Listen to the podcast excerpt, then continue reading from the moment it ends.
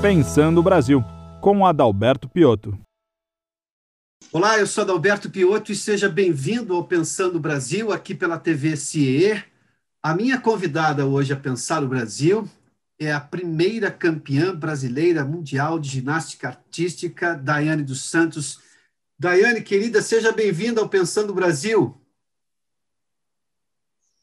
Ah, obrigada, Adalberto. Eu estou muito feliz de estar aqui, da gente poder conversar um pouquinho, né? E obrigada pelas tuas palavras, aquele convite especial também de poder estar aqui com vocês. Daiane, você fez história, o Brasil acompanhou a sua história e vai contar a sua história para sempre. Nós estamos num ano, obviamente, diferente, vimos, viemos de um ano difícil como foi 2020, mas 2021 traz ainda 2020 porque nós temos uma Olimpíada que foi postergada a Olimpíada de Tóquio. Você, como uma ginástica de ponta, eh, eh, uma ginasta de ponta, você, como atleta de ponta, que sabe que é exatamente o que é alto rendimento, como é que vai ser essa Olimpíada neste momento em que, obviamente, os atletas estão sob a mesma pressão que nós todos no mundo em relação à pandemia? Só que as pessoas conseguem driblar de alguma maneira a, vida e vão tentando levar. Há coisas que você pode substituir para um atleta de alto rendimento, ou é o 100%, ou não é o 100%, ou não é nada. Ele está buscando sempre o 100%. Como é que você imagina que será isso tudo na preparação do atleta e no desempenho dos atletas durante a Olimpíada de Tóquio? Bom, eu acho que como todos como todo mundo, os atletas tiveram que se adaptar a esse novo momento, né? Uh, pela primeira vez, uma edição dos Jogos Olímpicos foi postergada, né? Ele não, não foi cancelado. A gente teve duas, dois cancelamentos né, de Jogos Olímpicos, e pela primeira vez hoje a gente tem é, é, esse tempo a mais, tempo extra para os atletas se prepararem. Eu acho que por uma, uma questão justa, né? Eu acho que o Comitê Olímpico Internacional entendeu muito bem esse momento agora de cuidado uh, mundial com a questão da saúde pública e realmente tomou a decisão mais sábia, difícil decisão, né? Mas a mais sábia de realmente postergar os Jogos Olímpicos.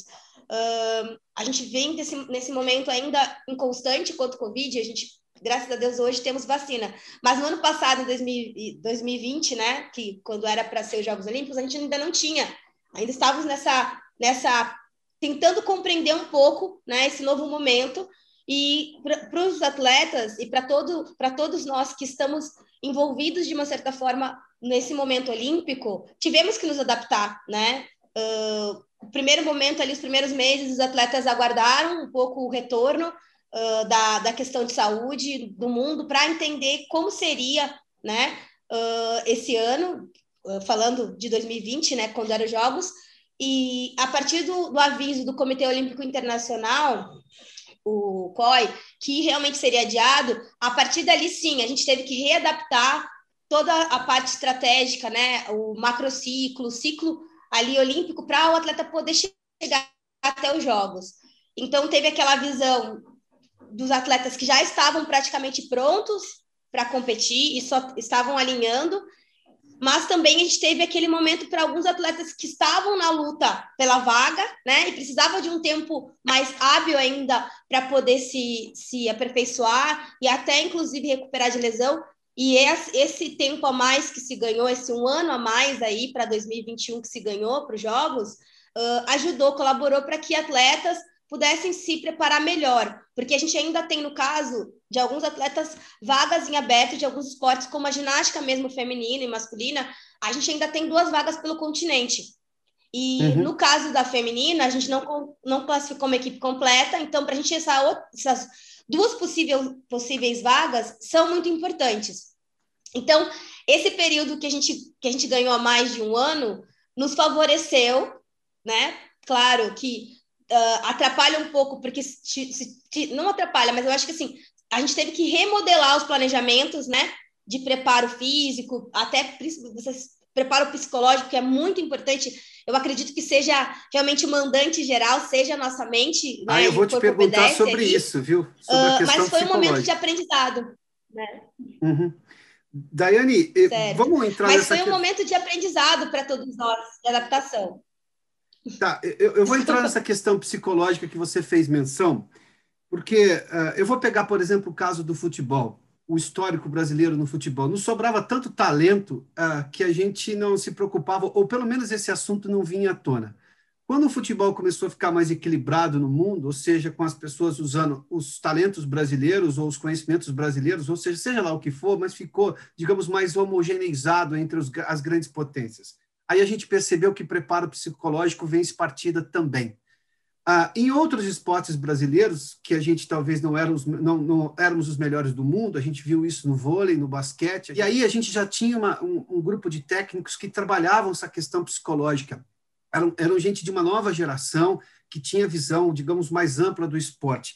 Quanto que essa questão psicológica foi benéfica para você, além, obviamente, dos exaustivos treinos que a ginástica artística obriga? Mas eu imagino que uma coisa é treinar e chegar bem treinado. A outra coisa é ter cabeça para, na hora, tudo aquilo funcionar.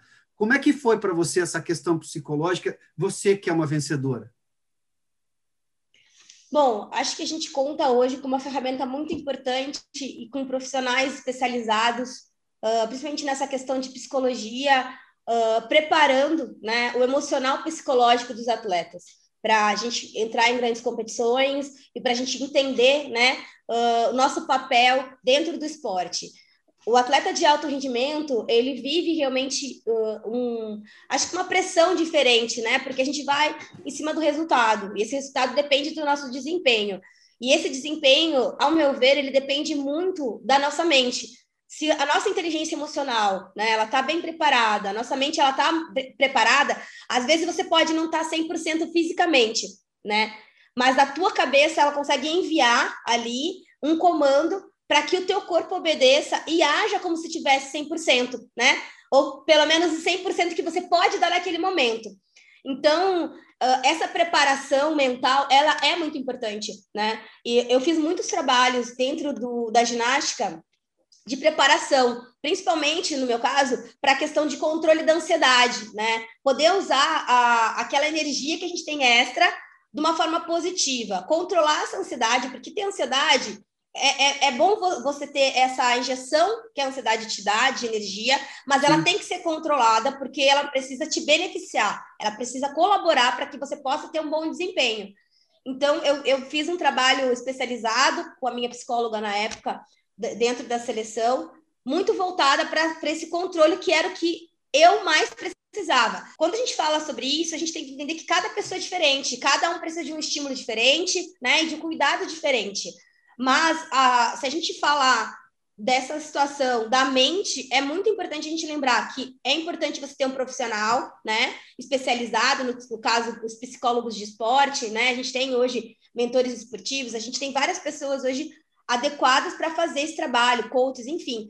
E isso ajuda muito você citou bem, acho que a gente tem falado muito sobre essa questão, e nesse momento até da pandemia, a gente tem visto como a nossa mente ela é importante, né? Como a nossa mente pode usar um momento delicado, às vezes, como um gatilho de superação, onde você venha num crescimento. E isso acontece também muito no esporte. Uh, eu falo, a, a, mente ela coordena e ela manda uhum. realmente o que você pode fazer e, e consegue desempenhar e ter um resultado melhor vai ter se você tiver com uma mente, uma cabeça muito boa para você conseguir tirar o teu máximo. E isso tem aumentado, o uso de psicologia no esporte tem aumentado, porque eu me lembro, eu era menino e eu fui aluno do Wilson Renzi, que era um jogador de basquete, ele costumava dizer assim que os que os na época ainda você tinha a União Soviética, mas enfim, os russos e os americanos, e falou assim: não é só treinamento. Treinamento é uma parte gigantesca. Eles têm cabeça de vencedores, têm mentalidade vencedora. Eles nunca acham que eles estão entrando ali para ser terceiro. E eles sabem que eles treinaram para ser primeiro. Obviamente que um, apenas um vai ser medalha de ouro, mas que você entra para ser medalha de ouro, você entra com a cabeça. Você sabe que treinou, sabe que é capaz e vai em frente. É, e ele dizia assim: isso falta, estou falando lá dos anos 80 ainda, isso ainda falta ao esporte olímpico brasileiro, uhum. sobretudo porque naquele, naquele momento ainda o futebol vivia das conquistas do tricampeonato, tinha uma seleção maravilhosa em 82, enfim. É, isso aumentou ao longo do tempo é, e hoje é ainda mais utilizado essa questão psicológica, que eu acho vital. Eu não tenho a menor dúvida que os russos e os americanos dividiam a, as medalhas olímpicas, o maior quadro de medalhas ali, porque eles tinham um preparo mental fantástico. Não era só treinamento. Treinamento era uma parte, óbvio, inerente. Mas eles sabiam que eles, eles foram lá para ganhar. é, não foram lá para, não, eu vou fazer uma boa apresentação, acho que os caras são melhores que eu. Eles nunca pensam isso, eles têm uma cabeça de uma mentalidade vencedora. Isso, isso foi adicionado aos poucos ou nós já estamos num limite bem alto dessa questão psicológica de que somos também vencedores porque treinamos para isso? Bom, eu acho que de tempos, de tempos para cá, a gente tem dado valor às equipes multidisciplinares, né? Uh, antigamente, uh, ainda no Brasil, a gente, a gente olhava muito para a questão do atleta, do treinador, né? E do espaço ali uhum. uh, físico para você treinar. E a gente hoje entende que para um atleta ser um campeão, né? Ele precisa de uma equipe especializada para que prepare ele para isso. E a parte psicológica é uma delas, né? Então eu preciso desse profissional para colaborar para que esse atleta possa tirar ali o maior desempenho dele. Quando a gente fala de equipes de, de uma tradição maior, né? O Brasil ainda é um país muito jovem quando a gente fala Sim. nessa questão esportiva, enfim, perto dos, dos outros países a gente ainda é bebê, né? Mas a gente ainda está nessa trajetória entendendo muita coisa para a gente conseguir realmente uh, tirar todo o nosso potencial e colocar ali para que a gente consiga realmente estar tá no mesmo nível de, to de todos os outros países. A gente tem compreendido que como é importante esses profissionais e como o papel deles dentro da equipe e no resultado do atleta, ele é primordial, né? No caso mesmo do, do próprio psicólogo, ele vai trabalhar, né? Esse mentor, uh, esse mentor que cuida da mente, da cabeça do atleta, ele vai colaborar para que esse atleta tenha dentro dele toda a, a parte uh, psicológica preparada para poder enfrentar qualquer situação, né? Seja para brigar com uma equipe que tem um resultado melhor, de igual para igual, né? Seja para enfrentar um desafio como ter uma lesão próxima a uma competição e não poder competir, ou ter uma lesão e poder competir, né? Enfrentar essa, superar esse momento mais difícil. E hoje eu acho que, que, que a gente tem entendido isso. A gente, a gente olhou para o mundo e viu que o mundo tinha de diferente, a gente está buscando aplicar isso no Brasil. Então, essa, essa imagem mudou muito, não só pela parte psicológica,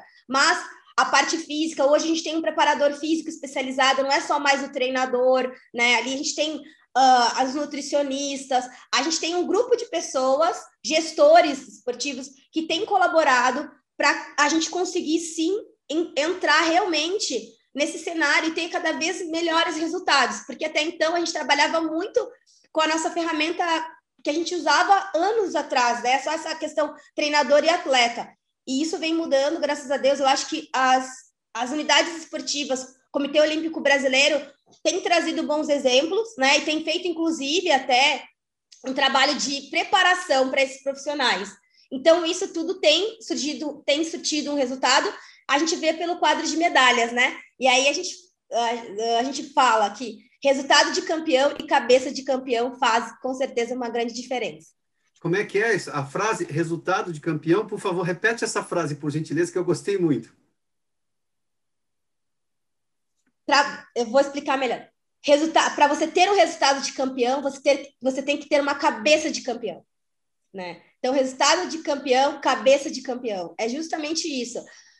Porque, uh, independente do que você viver naquele momento, muitas vezes você vai estar no momento que não é o ideal para você, mas você tem que tirar o teu melhor ali. Né? Então você uhum. tem que estar uhum. tá com uma cabeça boa, você tem que olhar para o teu adversário de igual para igual. Vocês estão no mesmo ambiente ali esportivo, ou vamos, a gente pode mandar isso para o mundo corporativo. Estou concorrendo com alguém mais bem preparado às vezes, ou que eu vejo como uma forma mais de bem preparado do que a minha.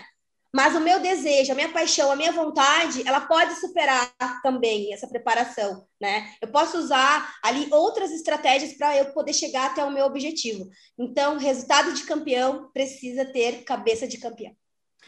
Daiane, é, é, é, um, é, uma preparação multidisciplinar, você elencou todos os detalhes aí. Você hoje, uh, depois de, de, deixar a ginástica olímpica como atleta, você é comentarista de esportes, você é uma influenciadora esportiva, você é palestrante, você atua em várias áreas. Como é que você transfere, até dentro dessa lógica multidisciplinar? Porque a verdade é que hoje qualquer setor profissional bebe na fonte de outras características que vêm de outras áreas profissionais, o que é muito bom, porque você tem coisas boas e ruins na sua área, você vai entender como é que lidam com um problema em outra área. Como é que tem sido essa sua experiência de levar, obviamente, a sua vida profissional, a sua superação, para falar com profissionais que são de outras áreas? Eu acho que tem sido muito interessante fazer essa conexão da minha vivência esportiva, né, uh, com o mundo exterior, não só para atletas. Como influenciadora esportiva, a minha missão é ser um representante de uma forma geral do esporte, né? Representar marcas, uh, conversar, ser uma mentora, né? Uma consultora esportiva, gestão, a própria questão mesmo de ser comentarista esportiva, representar a marca, fazendo uh, propagandas publicitárias. Mas eu acho que essa questão da comunicação, da troca, da minha vivência como atleta, transportar isso, no caso, vou citar aqui o mundo corporativo, fazer essa mesma ligação, né? é, é muito bacana e ela funciona muito bem, né? Por exemplo, o momento mesmo que a gente vive agora, de se reinventar, né? Os atletas, ele, a, gente, a gente precisa desse momento o tempo todo, e isso a gente tem vivido nesse momento agora nas vidas dentro das empresas, onde as, as empresas estão se remodelando, né? No meu caso, mesmo com a ginástica, tinha sempre que ter um passo novo, uma coreografia nova para trazer a inovação, para trazer a surpresa ali, ter um diferencial das outras ginastas, né? Para poder ganhar pontos a mais ali. E a mesma coisa acontece, citando o exemplo, né, para fazer essa ligação, no mundo corporativo. Né? Para você se diferenciar de uma empresa, você precisa ter uma inovação, você precisa ter, uma, ter um olhar diferente, você precisa fazer diferente do que os outros já fazem, ou fazer ainda melhor do que os outros já fazem. Né? Uhum. Então, eu acho que uh, conseguir hoje transportar essa minha experiência esportiva para o mundo fora do esporte tem sido muito interessante, né? E aí eu tenho visto grandes conexões e tem surtido bons resultados essa troca de, de experiência. A Daiane fez menção aí à inovação, mas a Daiane foi uma inovadora também. Ela fala isso nas palestras que ela tem feito, mas ela tem uma inovação que, inclusive, está registrada pela Federação Internacional de Ginástica, a FIG foi, se não me engano, Daiane, foi depois da conquista do Campeonato Mundial na Alemanha, você fez, fez, foi na Copa do Mundo da Alemanha, é isso? Quase no final de 2003, se não me engano, é isso? Isso. Na verdade, eu já tinha, a gente já tinha trazido uma inovação antes, que foi o duplo twist carpado, que foi apresentado no Mundial de 2003. Isso, então, e, aí, uh... e, e, aí a Daiane pegou, fez um outro, esse, esse movimento, que é o, é o duplo twist isso. esticado, que é uma Entendi, versão do Carpado isso. que chamou-se Dos Santos. A Federação Internacional de Ginástica nomeou este movimento, tal como os cientistas uh, dão um nome para uma descoberta, ou astrônomos dão nome para planetas com estrelas que eles descobrem. Pois é, a Federação Internacional de Ginástica deu um nome para este movimento, porque foi uma inovação, uma criação da Daiane. Esse duplo twist esticado chama-se Dos Santos, de Daiane dos Santos. Inovação na veia, né, Exato. né, Daiane? Pois é, na verdade foram duas inovações. O duplo twist carpado também chama do Santos. Eu fui a primeira ginasta a fazer. Que, ah, que então que são duas inovações. Eu estava, eu tava, eu são tava duas. Nós temos, nós, nós temos duas, né? Que eu, que eu criei duas uh, e que levam o meu nome. Mas o Brasil tem mais inovações dentro do código da FIG. O que, que acontece? Uh, assim como você citou muito bem, Adalberto, dos cientistas, uh, a ginástica a partir do momento que o atleta, que o ginasta cria um movimento, ou seja, ele é o primeira, a primeira pessoa a fazer esse elemento, ele apresenta numa competição oficial. No caso do duplo twist carpado, a gente apresentou no Mundial de Anaheim, em 2003, no, no meio do ano ali, que foi quando foi o Mundial, em 2003, a gente apresentou no Mundial de Anaheim, esse, esse salto que é o duplo twist carpado. E ele foi o meu primeiro salto que entrou com o meu sobrenome, que é ginástica usa sempre o sobrenome, assim como na ciência a gente usa o sobrenome para batizar os elementos. A partir do momento que você apresenta, você acerta, a FIG ela avalia esse movimento por grau de dificuldade e aprovando tudo certinho, você apresentando e acertando e aprovando pela FIG, ele é homologado com o seu nome. Então, o do Santos 1 é o duplo twist escarpado. Em 2004, em 2013, a gente já estava treinando o duplo twist estendido, que é uma inovação, né? Do, do primeiro exercício, que é o duplo twist carpado. Então, a diferença entre um e outro é a posição do corpo. E aí a gente queria trazer alguma coisa diferente, um movimento diferente. A gente começou a treinar esse exercício, que foi o duplo twist estendido. E a gente apresentou ele, você citou super bem. A primeira vez que eu, que eu apresentei foi na Copa do Mundo em Cottbus, né, na Alemanha. Só que ainda na Alemanha, ele não, não tinha homologado com o meu nome. Ele veio uhum. ser homologado com o meu nome na, na Olimpíada em Atenas em 2004. Na final eu apresentei e aí sim ele entrou com o meu nome. Eu já tinha apresentado antes e a FIG avaliou, mas ela realmente homologou com o meu nome nos Jogos Olímpicos em Atenas. E é tão bacana você poder ter um, um exercício, né, que, que leva ali o nome. Eu, eu acho que principalmente porque é uma homenagem, né, a, a, toda a minha família e é o nome do Santos, que é um nome super brasileiro, né? Então eu falo que os exercícios, os duplos twists, os, é. Santos 1 e 2, eles são do Brasil, né? Eles são, eles são nossos. E é muito bacana a gente, quanto país, poder mostrar que a gente pode ser inovador, né? Que a gente pode ser ousado, porque a inovação ela, ela, ela precisa da ousadia, né? Desse passo extra de encorajamento e de olhar diferenciado uhum. para você fazer, uh, trazer realmente algo surpreendente, diferente para as pessoas. E poder ter sido a primeira a trazer esses exercícios no código da FIG e estar tá ali escrito Brasil, para mim é um orgulho imenso. Daiane, vamos falar de Brasil. Você que é orgulho nacional por ter sido a primeira brasileira campeã mundial de ginástica artística, você que melhorou por demais a autoestima dos brasileiros com essa conquista, você que fala sobre vários temas, inclusive dessa preparação psicológica maior.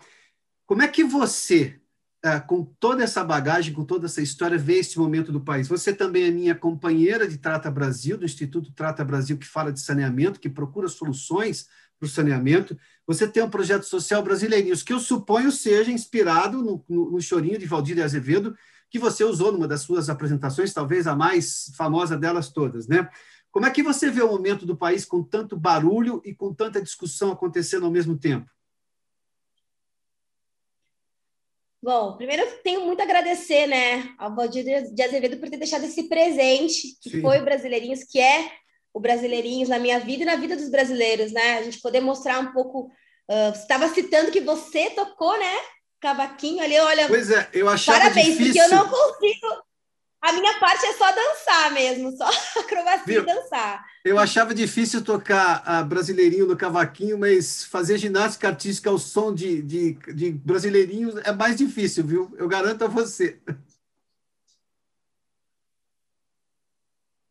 Ah, mas olha o que eu vou te dizer, Adalberto. Acho que quando a gente tem uma música tão cativante quanto é o Brasileirinho, uhum. uh, não tem como você não se empolgar. E eu acho que é uma coisa que vem do coração ali, direta, né? Acho que essa, essa, a música brasileira, ela, ela é muito rica, né? E quando a gente consegue colocar essa riqueza na nossa vida, no, no caso, a gente conseguiu colocar a, uma música brasileira para a gente conseguir expressar em passos de danças e acrobacia e levar a nossa cultura para o mundo.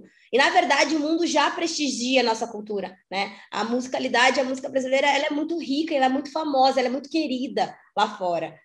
E foi uma surpresa para a gente poder ver essa valorização não só do brasileiro, mas lá fora também. Uh, e aí a gente voltando a essa questão, né, falando de brasileirinhos, de brasilidade, de e aí vamos falar de brasileiros, né? Eu sou tua parceira também como embaixadora lá no Trata, no Trata Brasil, instituto, essa instituição super séria que está sempre lutando, super engajada para trazer questões de saneamento básico para os brasileiros, melhorar a qualidade de vida e trazer dignidade para os brasileiros.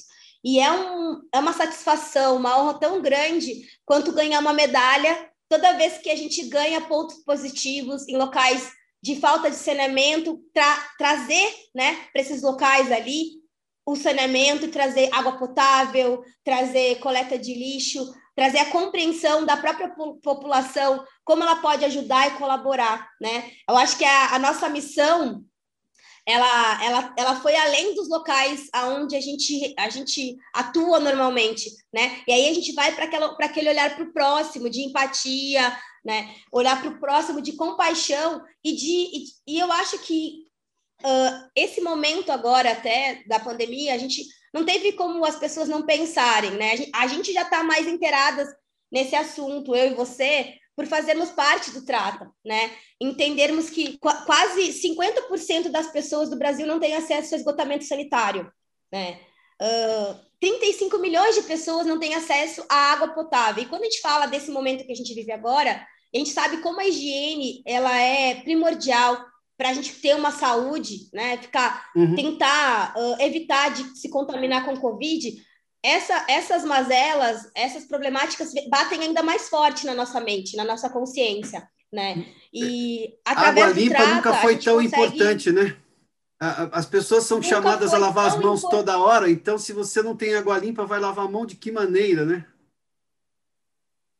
Exato. E, e, e é tão. Eu falo, eu falo que seria engraçado se não fosse triste, né? As pessoas abrirem os olhos delas para esse, esse tema agora, né? A preocupação com a água mesmo. A gente tem menos de 3% de água potável no mundo para a gente poder beber. O ser humano não vive sem água, né?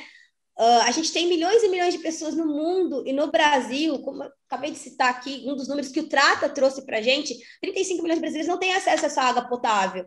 E esse momento da pandemia, a, a, acho que abre esse alerta muito forte, e a população tem visto. E, e eu tenho. A gente tem feito esse trabalho conjunto, você também é um desses, desses engajadores que levanta a bandeira do saneamento, pessoas lutando por isso, e pessoas também aderindo à nossa bandeira, né, de melhorar essa condição de saneamento no Brasil de uma forma geral. E é tão bom a gente poder colaborar com as pessoas, colaborar com a gente, com a nossa vida também, porque isso vai impactar na nossa vida diretamente também lá no futuro e agora mesmo, já está impactando. E mas ao mesmo tempo a gente poder ver, né, que todos esses estudos que o Trata tem feito, todo esse esforço, esse engajamento do, do Trata tem surtido efeito dentro do Brasil. A gente está numa missão muito grande, né, de melhorar essa condição de saneamento, e é um orgulho uhum. tremendo. Eu tenho certeza que você tem essa mesma, essa mesma sensação que eu, que é um orgulho tremendo poder levantar essa bandeira e poder colaborar com o Brasil, né? E tomara a Deus que a gente consiga atingir a nossa meta, né? Melhorar, fazer esses números que são grandes números diminuírem cada vez mais, a gente poder ter uma qualidade de vida, de saneamento muito melhor aqui no nosso país. É, nunca o assunto foi tão discutido. Aliás, esse é um mérito do Trata Brasil, que colocou o tema saneamento na agenda brasileira. Aliás, a gente viu recentemente um ministro da Economia falando que o S do BNDES deveria ser de saneamento, o que a gente também nunca tinha visto na história do país, ou pelo menos o tema está em voga. Temos uma nova lei de saneamento e por aí vai. E como é que é esse projeto social Brasileirinhos, Daiane? Então, o Brasileirinhos, ele é um projeto que, que usa o esporte como uma ferramenta educacional. Eu acho que um dos benefícios que o esporte me trouxe foi poder ter uma melhor educação, poder ter oportunidades melhores na minha vida, assim como a questão de poder ser uma embaixadora do Trata também está interligada ali com a questão de, ser, de ter sido Sim. uma atleta. Né? Então, pensando em todos esses benefícios, o mínimo que eu poderia fazer em, em agradecimento né? e é desejar o melhor para as pessoas e dividir isso, essa oportunidade com outras pessoas. E aí nasce o brasileirinho, né? desse desejo de retribuir para o esporte o que o esporte me deu não só de títulos e medalhas, mas principalmente por ter me tornado, acho que, uma, uma boa cidadã, né? Uma cidadã que colabora com o Brasil, que colabora com o planeta, que colabora com o mundo, né? E, e, e, o Brasileirinhos, ele é esse sonho que foi construído a muitas mãos, não só as minhas mãos, mas as mãos de todas as pessoas que acreditam, né? No social, que acreditam no próximo, de, de trazer, uh, que a gente pode fazer a nossa parte ali também para melhorar e poder levar, mostrar para as pessoas que o esporte ele é transformador, ele é ferramenta de transformação do ser humano num, num todo, é, é lindo para mim, sabe? Porque o esporte ele me deu tantas riquezas e, uma, e a riqueza maior que ele me deu é poder ser uma, uma pessoa que colabora, que é colaborativa para ações do bem. Então, é isso que o Brasileirinhos vem trazer, essa transformação no caráter do ser humano e usando o esporte como uma, ferra uma ferramenta socioeducativa esportiva na vida das crianças e dos jovens que a gente atende. Olha, eu vou contar uma história de Daiane, ela foi muito generosa comigo. No primeiro, no primeiro almoço do Trata Brasil, em que nos conhecemos pessoalmente, eu, obviamente, como todo brasileiro, fã incondicional de Daiane, eu disse a ela assim, Daiane, eu torci para você demais. Eu, aliás, eu torcia como eu torço para futebol, nunca imaginei, né? Só que eu preciso te confessar uma coisa: eu não conseguia torcer contra ninguém, porque eu acho ginástica artística um negócio tão bonito, de uma dificuldade tão grande. Sabe qual foi a resposta da Daiane? Nem a gente torce contra, porque a gente sabe o que é aquilo. É maior, o exemplo maior de o que é esse movimento coletivo, de conseguir fazer as coisas. Obviamente que alguém vai ser vencedor, mas é um vencedor em alto nível, mas todo mundo está ali crescendo e fazendo a coisa avançar. Querida, eu estou por demais feliz de falar com você de novo. Obrigado, viu? Obrigado demais. Eu continuo seu fã imenso. Obrigada, muito obrigada, Alberto. E olha, esse teu pensamento é o pensamento certo, né? A gente, a gente uh, quando a gente pensa no esporte, às vezes as pessoas veem os atletas como competidores que vão a ferro e fogo. Não, e não é assim, né? Eu acho que essa admiração, esse respeito que, que você demonstrou, né, na tua fala quando você falou que torcia para mim e não conseguia torcer contra, né, os nossos adversários contra o Brasil, é tão é, é, muito importante essa visão, né? E é justamente o que a gente quer, é, é a gente conseguir vencer, né? Ter a torcida dos brasileiros a nosso favor, mas também ter o respeito dos brasileiros, a, a, favor dos outros também, né? Eu acho que isso é muito importante e foi tão bonita a tua fala quando tu falou, falou isso, porque esse é o nosso pensamento quanto atleta. A gente tem grandes amigos e na, no momento a gente é oponente ali, né? Porque como você citou, a gente conversou sobre essa questão do, do lugar no pódio só terem três vagas, né? Uh, no mínimo que a gente pode ter é admiração pelo trabalho do, pro, do outro, porque o outro se esforçou tanto quanto a gente para estar tá ali e para representar bem o seu país. O mesmo desejo que a gente tem de levar o melhor para o Brasil, o melhor para o nosso país, o nosso oponente que é de outro país também quer para o país dele.